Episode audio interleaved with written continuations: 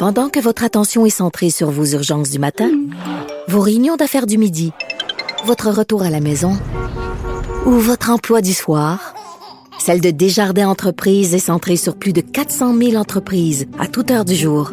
Grâce à notre connaissance des secteurs d'activité et à notre accompagnement spécialisé, nous aidons les entrepreneurs à relever chaque défi pour qu'ils puissent rester centrés sur ce qui compte, le développement de leur entreprise.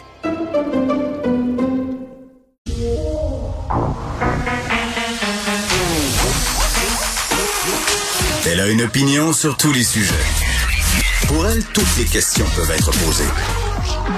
Geneviève Peterson. Cube Radio. Salut tout le monde, bienvenue à l'émission. Et oui, c'est jour de budget, je le sais, vous vous pouvez plus, vous avez hâte, vous avez envie de savoir le chèque, il sera de combien et c'est quand, c'est quand, c'est quand, c'est quand? Qui va être dans mal. Hein? Bravo pour la syntaxe euh, très, très populaire. Peut-être populiste, euh, comme la vidéo du ministre des Finances, Éric Girard.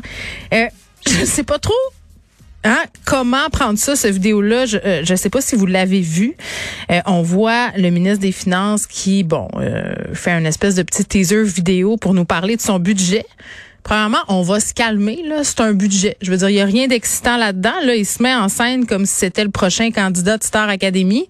Moi, les politiciens qui aiment trop les Kodak et la politique marketing, euh, je comprends l'idée, mais à un moment donné, est-ce qu'on voit, est-ce qu'on va pas un peu trop loin? Et, et dans le vidéo en question, on le voit imiter la célébrissime scène de Rocky tu sais, celle où il court dans les marches, là. Tu sais, il court dans les marches, il est déterminé, il fait son jogging.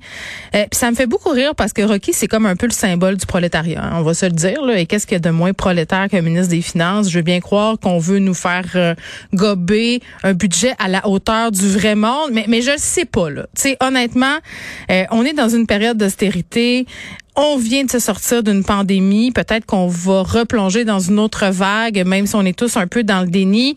Euh, ce sera un moment de grande privation, de récession. Monsieur Legault qui dit bon, on va rien baisser, on va compenser. Euh, moi, je m'en sac bien du vidéo de Monsieur Gérard. Honnêtement, je veux savoir comment ça va m'affecter, ce qui s'en vient. Euh, je naise avec le chèque, mais je veux dire les taux d'intérêt, est-ce que ça va rester les mêmes? Qu'est-ce qui va se passer au Québec avec les infrastructures? On a besoin d'injecter de l'argent partout. Où est-ce qu'on va la prendre cet argent-là? C'est un vidéo qui est super professionnel, c'est très joli, c'est superbement produit, mais à quel prix? Euh, quand on sait comment ça coûte, ces affaires-là, moi j'ai des gros doutes. Je trouve que ça manque euh, de sobriété, disons ça comme ça. J'aurais vraiment pu me contenter de son statement de running shoe. Pour vrai, là, parce qu'on le sait, c'est la tradition, le ministre des Finances, quand il présente son budget, s'achète des nouveaux souliers. Là, M. Girard avait un peu semer la commotion, bon, peut-être un peu exagéré comme mot, là, euh, en, en, y allant avec des espadrilles, justement pour y aller avec cette idée qui est près des gens, qui est comme tout le monde. Donc, je, je, je comprends l'idée derrière le fait d'avoir fait cette vidéo-là promotionnelle d'un budget, je le répète, hein, pas de nouvelles euh, sortes de vêtements ou pas de nouvelle émission de télé, non, le budget du gouvernement. Donc, c'est payé, là, ce que je vais le dire, avec mes taxes. Ouh là là. Donc, c'est ça. Évidemment, ça sort vers 16 heures, tout ça. Mario Dumont et Vincent Dessureau vont assurément avoir euh, des idées sur ce qui va nous être, nous être pardon, présenté. Et parlant de COVID, là, parce qu'évidemment, les conséquences financières sont grandes, euh, mais est-ce qu'on s'en va vers une autre vague? Parce que, bon, selon l'OMS, et là, je sais que c'est pas le fun de se dire ça, là, mais on a relevé les mesures un peu trop vite dans plusieurs pays. Hein? Allemagne, France, Italie, Royaume-Uni. Trop brutal. Hein? L'arrêt des mesures. Et là, ben évidemment, on a une espèce de montée des cas, là, ce sous-variant BA2. Donc, c'est un peu la croix et la bannière là-bas. Et je le répète, c'est souvent le film dans lequel on s'apprête à jouer ce qui se passe de l'autre côté de l'Atlantique. Donc, c'est un peu une question de temps. On est dans une remontée des cas ici, une légère hausse des hospitalisations aussi. Et moi, je continue à m'interroger sur le mystère des tests pour vrai, là, bien des gens qui sont malades autour de moi qui testent négatif, qui testent négatif, qui testent négatif. Pourtant, ils ont tous les symptômes du variant Micron, tous les symptômes de la COVID, ont été en contact avec des cas.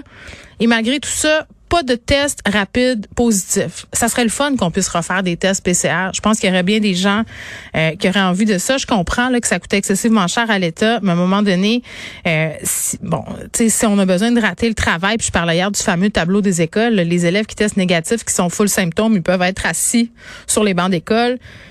Ben c'est ça. À un moment donné, ça devient un peu incohérent. Est-ce qu'on pourrait avoir accès à des tests PCR, s'il vous plaît? Je pense qu'on peut payer pour en avoir, mais à un moment donné, euh, ça commence à faire beaucoup d'argent.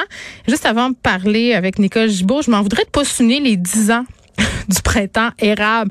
22 mars 2012, ça se passait et Facebook, hein, par le biais de ses fameux souvenirs, me ramenait à cette époque, euh, j'ai envie de dire, tout fait de naïveté et d'espoir. Là, j'ai résisté à la tentation de partager cette photo de moi, le point brandi, avec mon carré rouge sur les médias sociaux. J'étais bien, bien naïve, mais c'était une bonne chose quand on est jeune d'être idéaliste et tout ça. Puis je vous invite à aller lire euh, l'article de Julien Boutier dans le 24 heures.